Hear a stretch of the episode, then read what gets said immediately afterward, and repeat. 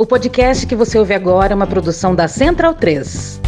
O Instituto Nacional de Pesquisas Espaciais, o INPE, divulgou nesta quinta-feira que a taxa de desmatamento na Amazônia Legal brasileira ficou em 13.235 quilômetros quadrados no período de 1 de agosto de 2020 a 31 de julho de 2021. O índice apurado pelo projeto de monitoramento do desmatamento na Amazônia Legal por satélite representa um aumento de 21,97% em relação à taxa de desmatamento do período anterior. Nós queremos que os senhores conheçam Brasil de fato. E uma viagem, um passeio pela Amazônia é algo fantástico. Até para que os senhores vejam que a nossa Amazônia, por ser uma floresta úmida, não pega fogo. O desmatamento não para. Atingiu 13.235 quilômetros quadrados da Amazônia Legal no período de agosto de 2020 a julho deste ano de acordo com o INPE, é o maior índice desde 2006. Os ataques que o Brasil sofre quando se fala em Amazônia não são justos. O mapeamento é feito com base em imagens de satélite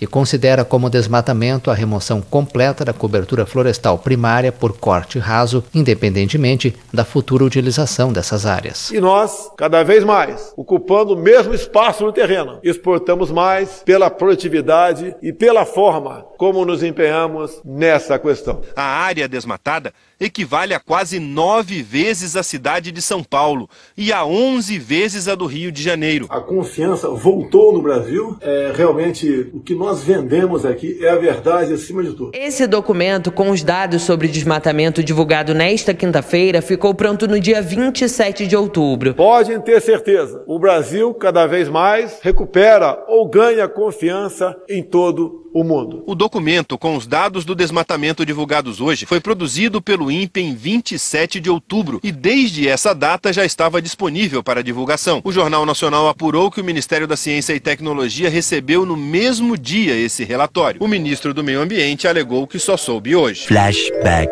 Vê se por acaso essas pessoas divulgaram de má fé esses informes para prejudicar o governo atual e bem como desgastar a imagem do Brasil. A fama do Brasil e a minha é péssima lá fora ainda, é tendo em vista os rótulos que foram colocados em mim. E esses rótulos têm que ser aos poucos, né? É, combatidos da forma da verdade. End of flashback. Você acha que o governo é falho em combater esse desmatamento na Amazônia? Que isso, Vini? É tudo invenção da mídia. São as ONGs que estão inventando tudo isso. Não, o satélite ele tem ideologia comunista. As fotos do satélite elas são de esquerda. Isso aí é sarcasmo. Para o Observatório do Clima, o governo atrasou a divulgação para evitar críticas na cúpula do clima, que teve início na Escócia no dia 31 de outubro, quatro dias após a produção do documento pelo INPE. É, o que só aumenta o tamanho da vergonha que a gente passa internacionalmente, né? Quer dizer, além do número ser um número ruim e criminoso, a gente ainda tem essa atitude que é uma atitude covarde, não tem outro nome para falar sobre o que o governo fez com esses números. E pior do que isso, foi para a conferência de clima da ONU, tomou os palcos dessa conferência, assinou tratados como se o Brasil fosse um país que tivesse, tivesse um governo que é, houvesse compromisso com o meio ambiente, o próprio ministro ministro do Meio Ambiente, num dos seus discursos, diz que o governo federal estava melhor do que nunca combatendo o desmatamento, e isso tudo sabendo dos números recordes aí, piores dos últimos 15 anos de destruição florestal. Então, bundão é o Jair. Medo e delírio em Brasília. É uma canalice que vocês fazem. Olá, bem-vindos ao Medo e Delírio em Brasília com as últimas notícias dessa bad trip escrota em que a gente se meteu. Bom dia, boa tarde, boa noite! Por enquanto. Eu sou Cristiano Botafogo e o Medo e Delírio em Brasília, medo e delírio em Brasília.wordpress.com é escrito por Pedro Daltro. Esse é o episódio dias 1057 e 1058. Ah, é? Foda-se. Fica no rabo, gente. Ó, oh, como o cara é grosso. Bora passar raiva? Bora. Bora. Bora! Bora! Enem. Vem fazer ah. neném. Ah. Vem. Ah, essa música não é Vem fazer o Enem, mas acho que dá pra gente cravar que a maior destruição bolsonarista se dá no MEC. Ou será que no meio ambiente? Ou será que na ciência? Ou será que nas relações exteriores? Ou será que foi na saúde? Ih, rapaz. Mas enfim, o MEC tá sendo destruído, um dos ministérios mais importantes do país. Bora pra matéria do Paulo Saldanha no dia 19 na Folha. O desejo do presidente Jair Bolsonaro de deixar o Enem com a cara do governo Começa agora a ter a cara do governo, né? As questões da prova do Enem. inclui um pedido feito ao ministro da Educação Milton Ribeiro para que houvesse questões que tratassem o golpe militar de 1964 como uma revolução. Não foi golpe militar, até porque quem caçou o presidente na época foi o Congresso Nacional no dia 2 de abril de 64. Vai tomar no seu filho da puta, vai chupar cu da tua mãe. Xinga, xinga. Calma, calma, calma, relaxa. E tem gente aí no STF que já diz coisa parecida. Eu não me refiro mais nem a golpe nem à Revolução de 64. Eu me refiro a movimento de 1964. Não. Aí lá vem eles me perturbar. Mas tu não tá na Europa, cara? Esse bin in Europa já. Je suis en Europa, oui. Aí, gostou, ficou bom, hein? Posso continuar? Pode. Ah, tinha até decano recém-aposentado. Não vou entrar em detalhe aqui. Também com esse papo esquisito. Sem a revolução, eu não me refiro à ditadura. Ditadura é outra coisa. O que teríamos hoje? Não sei. Vocês estão de brincadeira. Tem algum historiador sério que acha que não foi golpe? O que nós estamos é, é instituindo um processo equivalente a uma própria ditadura. Com este ato, nós estamos instituindo uma ditadura. Eu admitiria que ela é ditatorial. Golpe e ditadura com todas as letras. Ah, por que que a gente tá falando disso? Ah, o Enem. Vem fazer neném. Vem fazer o Enem. Às vésperas do exame, o governo passa por uma crise que envolve denúncias de interferência em conteúdo e assédio moral de servidores. Não precisa ser muito inteligente, isso é coisa óbvia. O pedido de Bolsonaro teria ocorrido no primeiro semestre, segundo relatos de integrantes do governo. Ribeiro chegou a comentar a fala com equipes do MEC e do INEP, o Instituto Nacional de Estudos e Pesquisas Educacionais, mas não levou o pedido adiante de modo prático, uma vez que os itens passam por longo processo de elaboração. E olha o tipo de coisa que aborrece Bolsonaro. No último Enem, por exemplo, o presidente criticou uma questão que falava da diferença salarial entre os jogadores Neymar e Marta. Para ele, o tema seria ideológico. Sim, disparidade salarial entre homens e mulheres é ideológico. Vamos então a uma visão neutra, né? Não ideológica. Agora, deputado, é verdade o senhor disse que mulher tem que ganhar menos porque engravida? Vamos lá. Fala, Bolsonaro. Eu fui entrevistado pelo jornal Zero Hora. O assunto era por que mulher ganha menos do que homem? Por quê? E eu estudei o assunto. Com certeza. Fui em pesquisas, conversei com alguns empresários, outra empresário, empregador. O que acontece? A mulher, por ter um direito trabalhista a mais, no caso da licença gestante, o empregador prefere contratar homem. O empregador, não é o Jair Bolsonaro. Então você acha certo ou errado isso? Olha, no serviço público você não tem distinção. Agora, na questão privada, nós não temos como interferir. Fica no livre-arbítrio do o que que empregador. você acha. Eu não empregaria com meu salário. Sem o viés ideológico. Enfim, essa visão torta de que o Estado e a sociedade não podem interferir no setor privado e regulá-lo nem para sanar uma injustiça. Segundo os servidores ouvidos pela reportagem, o presidente do INEP, Danilo Dupas Ribeiro, e o ministro não teriam tido acesso à prova durante a elaboração e nem à versão final. Mas então, por que a impressão prévia da prova? Ainda mais quando isso não era realizado nos últimos anos e não teve a Polícia Federal entrando em sala e questionando pergunta? Também não teriam determinado exclusão de itens específicos, apesar da pressão pública e velada para enquadrar o exame e evitar questões consideradas de esquerda. Bom, de fato, igualdade de gênero é uma pauta mais da esquerda. Igualdade em geral. Mas não devia ser, né? Mas enfim. Mas os dois tentaram, mas não conseguiram. Mas a censura já existe. Os servidores já evitavam certos temas justamente para não terem problema. Segundo relatos colhidos pela reportagem, as equipes envolvidas na elaboração da prova buscaram equilíbrio entre essa pressão, o atendimento à matriz de conteúdos do Enem e a coerência estatística da prova. E o mesmo acontece com escritores de livros didáticos. Nos últimos anos, certas coisas são evitadas, porque qualquer coisa pode comprometer a venda dos livros para o governo, que, no caso, vem a ser de longe o maior comprador desse tipo de livro do país. Nesse mês, o INEP, que organiza o exame, passou por uma debandada. 37 servidores entregaram cargos de chefia, citando, abre aspas, fragilidade técnica e administrativa da atual gestão, fecha aspas. Ao menos outros 54 servidores assinaram o ofício de apoio aos demissionários e cobrando o MEC. Já passaram pelo MEC Vélez Rodrigues, Abraham Weintraub e Milton Ribeiro. Puta que pariu! Que estão lá não para promover a melhor educação possível no país com base em evidências, mas sim fazer guerra cultural. Olha, a gente sabe das dificuldades, entende as pressões e o fato de que todo mundo tem que levar comida para casa. Mas, pô, tem horas que a gente tem que pelo menos tentar fazer alguma coisa, né? Então, pô, todo mundo tinha que ter assinado isso aí. Não dá para saber o que aconteceu nas perguntas desse ano, mas dá para saber o que aconteceu em 2019. Bora pra uma ótima matéria do Luiz de Maza no dia 18 na Piauí. Naquele ano, atendendo aos desejos do presidente Jair Bolsonaro, o então presidente do INEP, Marcos Vinícius Rodrigues, montou uma equipe para analisar ideologicamente as questões do exame. Sem o viés ideológico. O grupo, composto por um procurador de justiça, um diretor do INEP e um ex-aluno de Ricardo Vélez Rodrigues, então ministro da Educação, se reuniu ao longo de 10 dias em março de 2019 e usou carimbos de sim e não. Sim, sim, sim. Não, não, não. Para aprovar ou rejeitar questões. Ao final dos trabalhos, eles excluíram 66 questões da prova, sem consultar a equipe técnica do INEP, que já havia aprovado todos aqueles itens. Numa planilha de Excel, os censores apresentaram justificativas sucintas e mal explicadas para suas escolhas.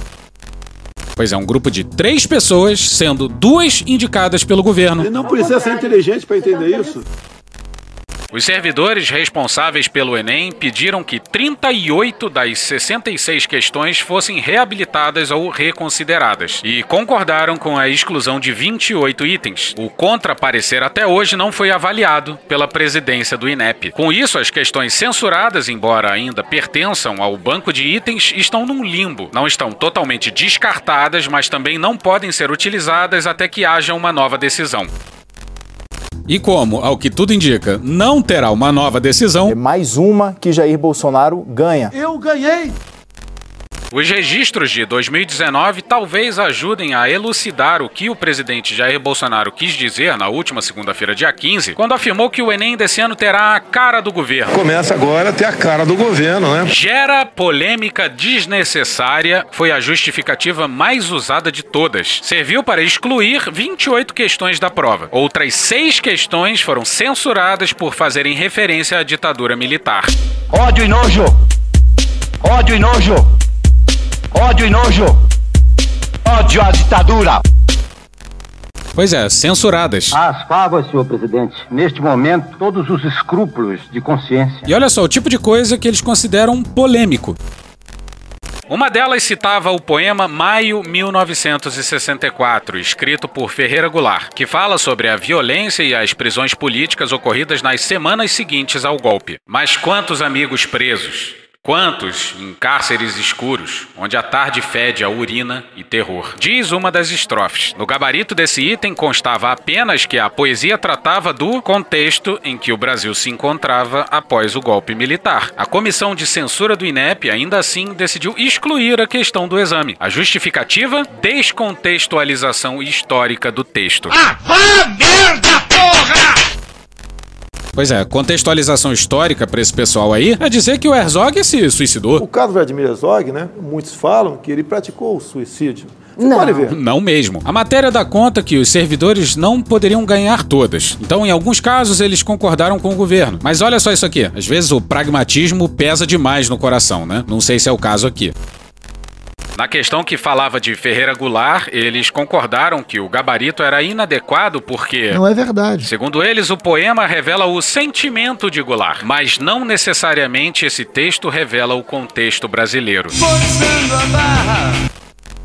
Bom, Mas é óbvio que o poema revelaria o sentimento do poeta. Mas não é isso que eles estão querendo dizer. O que eles estão dizendo é que esse não seria o contexto brasileiro. E qual texto, então, revelaria o contexto brasileiro? Esse livro, A Verdade Sufocada, é aquele que o PT não quer que a população brasileira tome conhecimento. Hoje você estudar Marx nas escolas é virtuoso, é humano. Mesmo pessoas como ele têm integrado aqui um grupo de comunistas do passado que executou mais de 100 milhões de inocentes. Ah, só detalhe, o Marx morreu em 1883, tá? Agora, falar da obra de Carlos Alberto Brilhante Rusta, coronel de artilharia do Exército Brasileiro, chefe do DOCOD de São Paulo, não pode. Acusam-me até de crime contra a humanidade.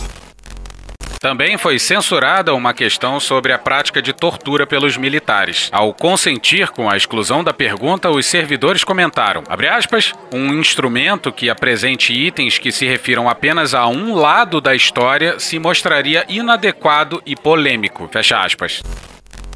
Pô, mas é isso mesmo? Eu não estou suportando mais. A gente vai ouvir agora o ponto de vista do Ustra. Heróis matam. Não foram poucas as charges barradas na prova do Enem. Uma delas mostrava uma pessoa na igreja se confessando para um padre. Padre, eu pequei, diz o personagem. O padre, sentado em frente ao computador acessando o Facebook, responde: Eu já sabia. A religião não era o assunto central da questão. Na avaliação pedagógica feita pelos servidores, o item, abre aspas, provoca o estudante a analisar criticamente e lançar mão de outros recursos linguísticos. Fecha aspas. Ainda assim, a comissão de censura excluiu a questão dizendo que ela fere o sentimento religioso. Mas isso é é enganar. A mesma justificativa foi usada para censurar uma poesia de Manuel de Barros, usada em uma das questões. Essa é para machucar, ué. A partir da descrição feita pelos servidores, pode-se deduzir que se trata do poema 7 de O Livro das Ignorâncias, em que Barros faz alusão à Bíblia. No descomeço era o verbo, diz o primeiro verso do poema numa referência ao Gênesis. Diante dessa heresia, os censores excluíram a questão e justificaram. Abre aspas, fere sem sentimento religioso e a liberdade de crença, fecha aspas. A comissão de censura do INEP usou a palavra liberdade para proteger sentimentos religiosos. Ou seja, leigos têm liberdade, claro, para questionar a ciência e o consenso científico, mas não preceitos religiosos. E se bobear, perguntas envolvendo religiões africanas foram censuradas com esse mesmíssimo argumento de ferir sentimento religioso. Eu não duvido nada mas ignorou-a ao excluir da prova de ciências humanas uma charge da cartunista Laerte que, segundo o registro dos servidores, propunha uma reflexão crítica sobre o reconhecimento à diversidade na sociedade contemporânea. Ao censurar a charge, a comissão fez o seguinte comentário: leitura direcionada da história barra direcionamento do pensamento. Ao excluir uma outra questão, dessa vez na prova de matemática, os censores do INEP foram além. Disseram que o item gera polêmica desnecessária em relação à ideia de casal. Família é homem e mulher. Deu cu! Não faltam exemplos exóticos. Uma outra questão, dessa vez na prova de Ciências da Natureza, falava sobre os cuidados com relação ao vírus HIV e afirmava que o uso de camisinha é o meio de prevenção mais barato e eficaz contra a AIDS. Então é bom que a igreja libere o uso de camisinha para todo mundo. É Esse povo que pega doença não, não dá gasto sim, pros hospitais sim, públicos. Você tem que atender realmente a quem aí, num caso infortúnio, consegue eh, contrair uma doença ou tá mal saúde. Não, o pessoal que vive aí, tomando pico na veia, ou vive na, na, na, na, na, vida mundana, depois querer cobrar do poder público um tratamento que é caro, cara, nessa área. Então o dinheiro público vai para quem tem câncer, para quem tem tuberculose, para quem tem AIDS, a pessoa que foi culpada por pegar, ela que se vira. Concordo contigo. Se for na sacanagem. eu não acho isso, eu tô reproduzindo o que o se senhor for, falou. for, é isso mesmo. Se não se cuidou, Problema dele. Que morra. Problema dele. Será que eu sou medieval? Abre aspas, gera polêmica desnecessária barra direcionamento do controle de saúde, fecha aspas, assinalou a comissão de censura do INEP. Welcome to medieval times. Pois é, a Damares e o Bolsonaro já tinham defendido a abstinência ou o atraso do início da vida sexual, acoplados a outros métodos, como forma de prevenção da gravidez na adolescência, que é um puta problema no Brasil ainda, apesar de ter melhorado um pouco. O problema é que isso aí vem junto a um desincentivo à educação sexual, com aquele onipresente e mitologizante argumento da sexualização precoce das crianças, o que não acontece com a educação sexual. Educação sexual protege crianças, mas pode acreditar, ainda falta o mais absurdo, mais grotesco. Acredite se quiser. A comissão de censores foi fiel ao pensamento de Bolsonaro. Questões sobre escravidão, violência policial ou movimentos sociais foram parar na gaveta em 2019. Sobre escravidão, sobre escravidão. Eu não sei se a gente foi enfático o suficiente aqui, mas eles barraram até perguntas sobre escravidão. Mas sério, em que século a gente tá? Eu vou votar no 17, todo mundo é 17. É, faz sentido o século 17. Que possível polêmica há em relação à escravidão? Três questões que falavam de conflitos sociais foram excluídas do Enem com a alegação de que faziam leitura direcionada da história. Essa justificativa foi usada para censurar 19 itens. Um item que falava sobre a abolição da escravatura e a persistência das condições precárias dos pobres negros no Brasil foi excluída da prova, porque, segundo a comissão, houve uma descontextualização histórica do texto.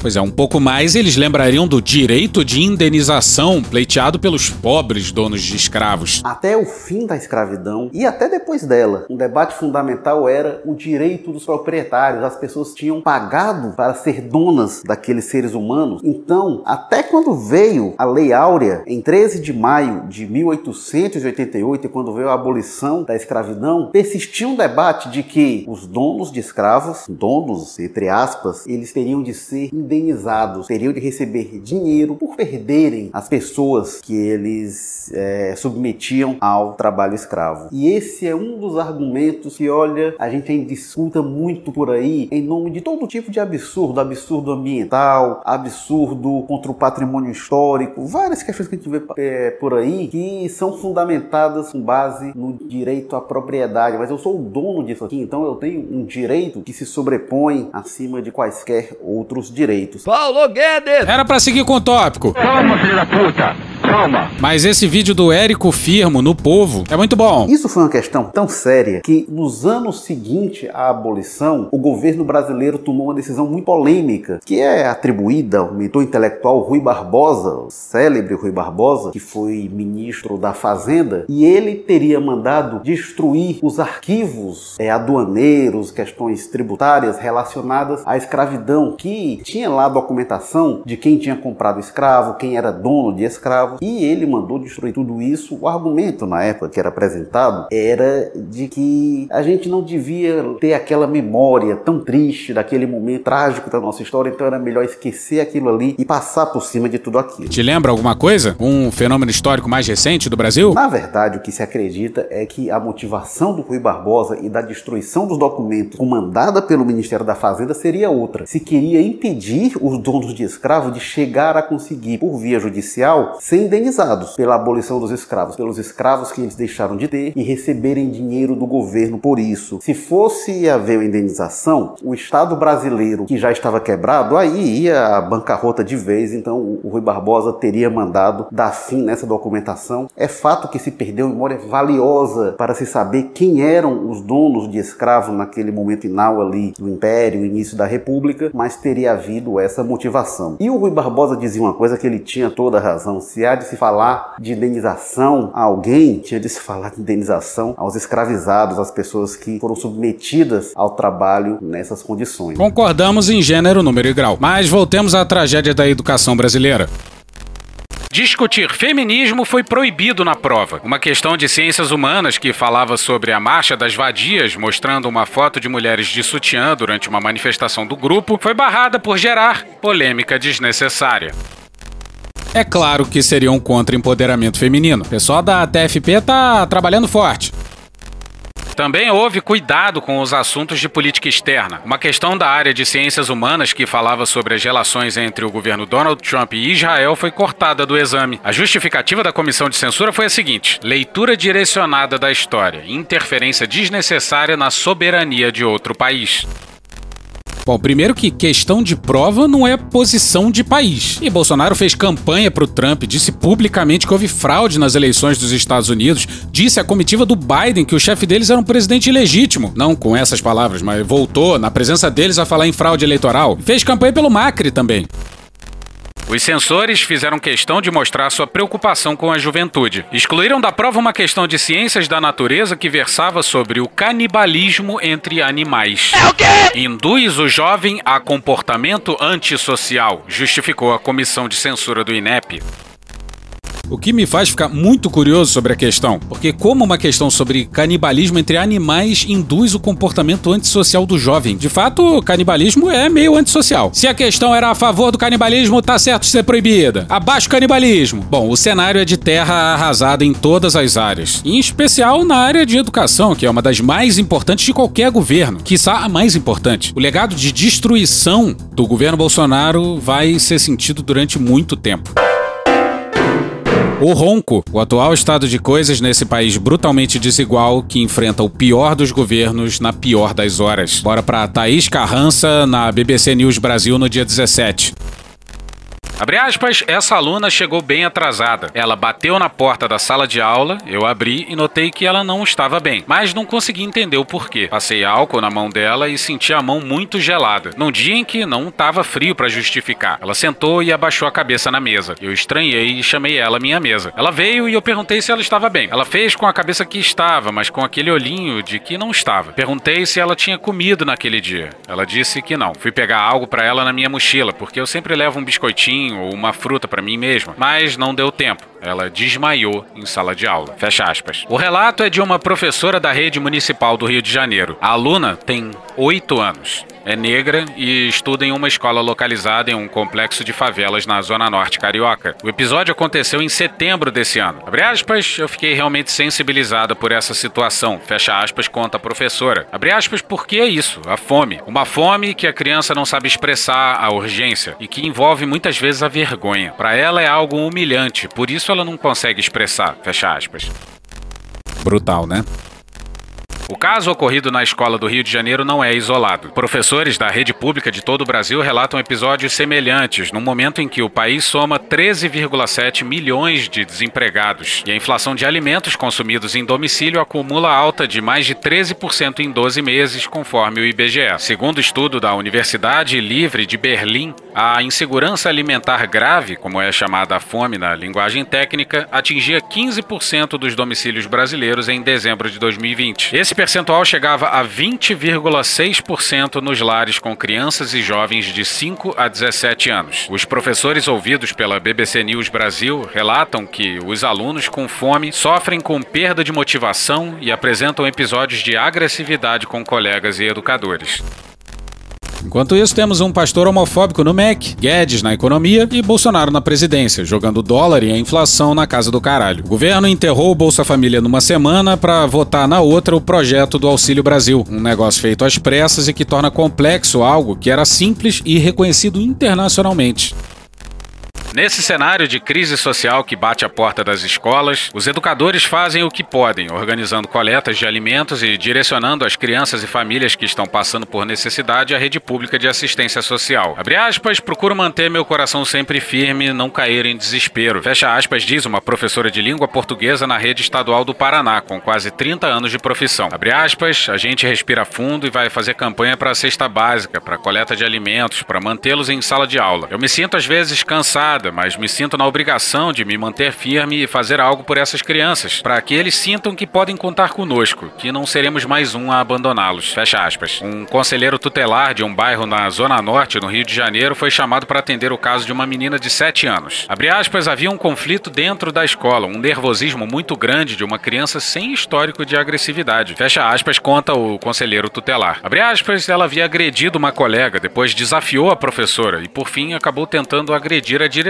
A escola nos chamou para conversar com essa criança e sua família, para saber se se tratava de uma reprodução de violência, ou seja, quando uma criança agredida reproduz a violência que sofre. Mas conversando com essa criança, ela nos relata vontade de comer. Fecha aspas. Segundo o conselheiro tutelar, o caso da menina é comum a muitas famílias moradoras de bairros pobres. Sua família, de sete pessoas vivendo num domicílio de dois cômodos, estava toda desempregada, vivendo com um benefício do Bolsa Família como única fonte de renda renda. Abre aspas, não é que essa criança não come nada, ela tem acesso à merenda, a um almoço, mas a alimentação a que ela tem acesso é irregular e insuficiente para esse núcleo familiar. É uma criança que tem a comida contada, às vezes uma vez só no dia e sem um prato rico em nutrientes, em sabores. Fecha aspas, explica o profissional. Abre aspas, muitas vezes quando falamos em fome, as pessoas entendem que a pessoa não come nada, mas a fome não é só isso, são necessidades para o desenvolvimento da criança que não estão sendo atendidas. Realidade, todo o núcleo familiar está passando fome. A verdade é essa, fecha aspas. A educadora afirma que outra preocupação das professoras é com o aumento da evasão escolar entre os alunos um pouco mais velhos, que deixam o estudo para ajudar suas famílias. Nesse cenário, o fim do auxílio emergencial em outubro e a incerteza quanto ao futuro do Bolsa Família em transição tumultuada para o Auxílio Brasil é motivo de angústia. Abre aspas, todo mundo está muito preocupado, principalmente as famílias, fecha aspas, diz a professora de Sumaré. Abre aspas, aspas, já estamos tendo uma evasão muito grande de alunos, porque a prioridade deles é trabalhar e ajudar a levar o sustento para casa. Não é mais estudar. Porque a fome é uma necessidade hoje, fecha aspas, relata. Abre aspas, a partir dos 13, 14 anos está acontecendo essa evasão, que é ainda mais grave no ensino médio. Acredito que, com o fim do auxílio emergencial, isso pode aumentar, fecha aspas. Pois é, dezembro é mês de fazer um pix e doar uma grana pro pessoal que entrega cestas básicas e quentinhas pelas ruas do Brasil. Tem o padre Júlio Lancelotti, tem a CUFA, tem várias organizações bacanas. Procura aí um que exista na sua cidade e, se possível, dê um qualquer para eles. Coletiva. Bom, o Bolsonaro resolveu não ir à COP26. E não dá nem para dizer que ele decidiu isso depois de ter sido humilhado e ridicularizado no G20, porque a sua ausência foi anunciada antes do início do G20. De quebra, o Lula flanou pela Europa enquanto Bolsonaro se derretia por príncipes no Oriente Médio. O presidente Jair Bolsonaro disse que se sente meio-irmão do príncipe saudita Mohammed bin Salman. Eu acho que todo mundo gostaria de passar uma tarde com o príncipe, principalmente vocês, mulheres, né? Então vamos ter essa oportunidade hoje. Tem uma certa afinidade nós dois desde o último encontro em Osaka. E a diferença entre o Lula e Bolsonaro na Europa foi gritante demais. E fica pra parte porque tem mais sobre isso. Bom, aí restou o governo fazer alguma coisa. E a maravilhosa ideia foi uma coletiva com os ministros da Justiça e do Meio Ambiente. E foi tudo na pressa, os dois ali perdidos, igual o Bolsonaro no G20. Boa tarde, boa noite a todos. Meu irmão, bom dia ao caralho, parceiro. Pô, era melhor ter começado com. Bom dia, boa tarde, boa noite por enquanto. Os dados do INPE foram divulgados agora há pouco. E curioso como os dados saíram dias depois da COP26, né? Seria tudo uma terrível coincidência? Bora pro Vinícius Sassini e Ricardo Della Coleta no dia 18 na Folha. O INPE, o Instituto Nacional de Pesquisas Espaciais, concluiu os dados de desmatamento da Amazônia em 27 de outubro e inseriu o relatório no Sistema Eletrônico de Informações do Governo Federal no mesmo dia, segundo fontes do Instituto ouvidas pela Folha. O INPE deixou registrado no arquivo em PDF a data da conclusão do relatório, 27 de outubro de 2021. No mesmo dia, o documento foi inserido no sistema eletrônico, o que permitiria consulta aos dados consolidados. Quatro dias depois, teve início a COP26 em Glasgow, no Reino Unido. Na Conferência das Nações Unidas para Mudanças Climáticas, o governo Jair Bolsonaro escondeu o recorde de desmatamento da Amazônia em 15 anos. Pois é, recorde de desmatamento em 15 anos. Já estava na introdução, mas vale dizer agora de novo.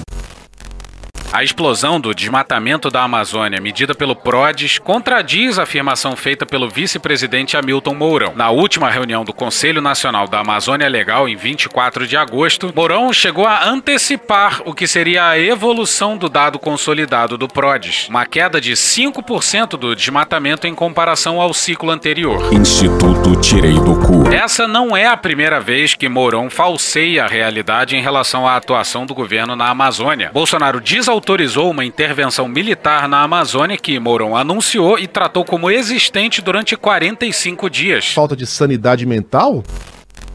Nós queremos deixar claro que o governo federal irá atuar de forma contundente contra qualquer crime ambiental? Pois é, aí você se pergunta, por que será que o governo precisa deixar claro esse tipo de coisa? Por que será? E vamos ser mais contundentes em relação a isso? Agora vai, hein? Pois é, a participação do ministro do Meio Ambiente foi uma lástima. Olha a conclusão. Os números que foram apresentados hoje são números que tiveram uma alta que não refletem exatamente a atuação dos últimos meses que nós estamos sendo mais presentes. Ah, então só nos últimos meses que o governo está sendo mais presente? Cala a boca, não perguntei nada. E a Força Nacional, junto com o IBAMA e CMBio, tem atuado em 23 municípios de forma permanente. São números ainda que são um desafio para nós e teremos que ser mais contundente em relação a esses crimes. Oh, really? Pois é, a gente conseguiu evoluir do governo falando que ia cometer o erro mesmo porque não achava errado para algo como isso aqui, ó. Olha, isso é errado. Pô, pode confiar que apesar de todo o meu histórico, agora eu vou combater esse erro aí, hein? E entra em cena o Anderson Torres, ministro da Justiça e sósia do Kassab. A semelhança é perturbadora. Caralho! E eis as primeiras palavras do Anderson. Certamente ele pensou numa frase de abertura de impacto e conseguiu enfileirar essas palavras aí, ó. Bom, boa noite a todos. Obrigado, ministro Joaquim. Na verdade, senhores, agora nós temos um prazo. Repito! Agora nós temos um prazo. Sim, agora é a palavra mais importante. Agora o governo vai trabalhar com prazo, que antes não tinha prazo, não. Quero ver sacanear a Dilma agora por falar em meta aberta. Na verdade, senhores, agora nós temos um prazo para acabar chegar a níveis extremamente aceitáveis dos crimes ambientais no Brasil. A tolerância zero aí, ó. Níveis extremamente aceitáveis de crimes ambientais. Eu acho que ele quis dizer minimamente aceitáveis. E se equivocou extremamente. Essa aí foi a fala de abertura dele. Ele deve ter escrito, ido ao banheiro, se olhado no espelho, visto o Kassab e achado que era poderoso. Esse prazo será cumprido. O meu pênis será cumprido. Sexo é vida. Pois é, ele fala que o prazo será cumprido, mas não fala qual é o prazo. Estamos aí readequando as nossas forças e, e subiremos para essas regiões de desmatamento, para essas pessoas que ainda insistem nesses crimes ambientais. It's me, Jair! O Estado brasileiro vai subir com força total para a Amazônia, para o Pará, para o Mato Grosso e para esses estados onde os números ainda não estão bons. Seu Rolando Lero! A gente está trabalhando operações integradas, a Polícia Federal atuando com inteligência, com tecnologia. Vamos usar a força que o Estado brasileiro tem, o Ministério da Justiça, junto com os estados, faremos operações integradas. Nós iremos devemos utilizar toda a força do governo brasileiro no combate ao desmatamento de agora em diante. Sim, de agora em diante. Recibo!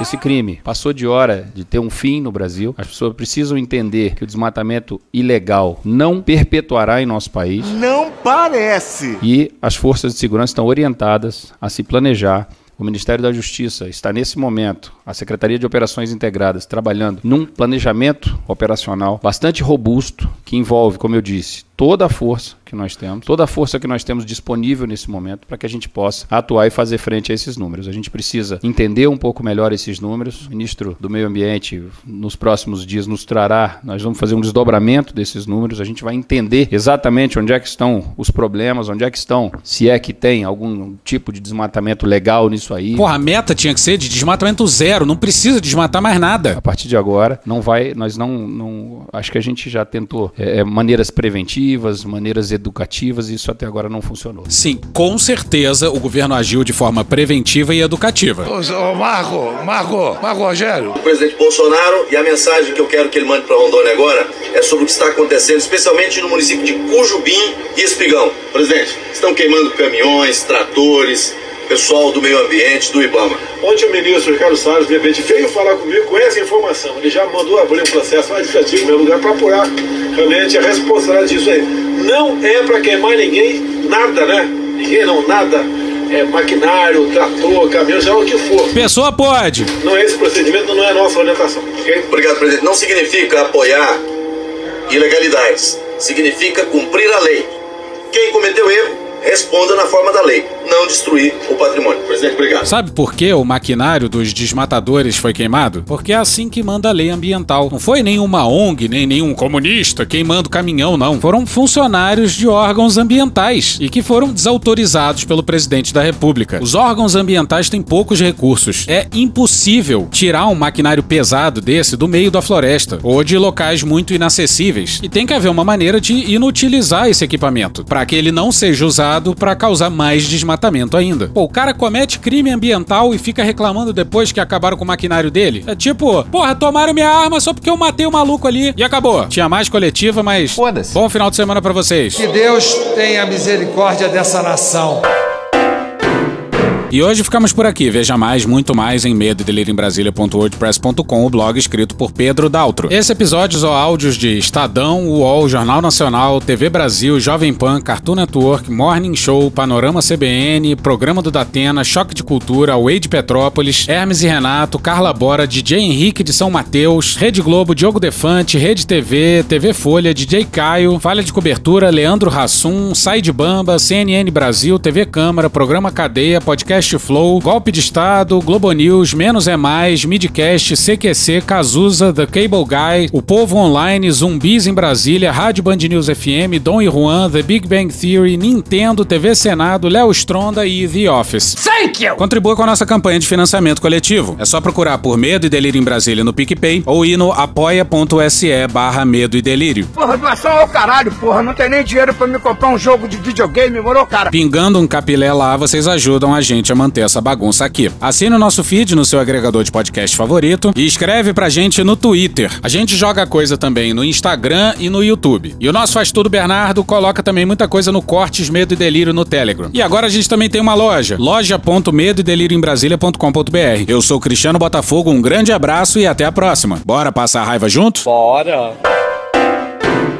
Permite uma parte? Não lhe dou a parte. Não lhe dou a parte. Com essa turnê internacional do Lula, desculpa, mas é acachapante, né? Acachapante. O presidente Jair Bolsonaro foi à ONU e todos os presidentes brasileiros aproveitam aí da ONU para conversas importantes bilaterais presidente a presidente ou presidente primeiros ministros. O presidente Bolsonaro foi com uma comitiva enorme, ficou comendo pizza na rua, não falou coisa com coisa, foi defender cloroquina e não teve nenhuma, zero conversa bilateral de peso. Ele foi para o G20, não conhecia os interlocutores, não conhecia os assuntos, passou em branco e sequer foi à COP26. Já o presidente Lula, olha o oposto. Ele, numa rápida eh, passagem pela Europa, ele se comporta como estadista. Ele é recebido no Parlamento Europeu, ele é aplaudido de pé pelo segmento de esquerda, é preciso frisar,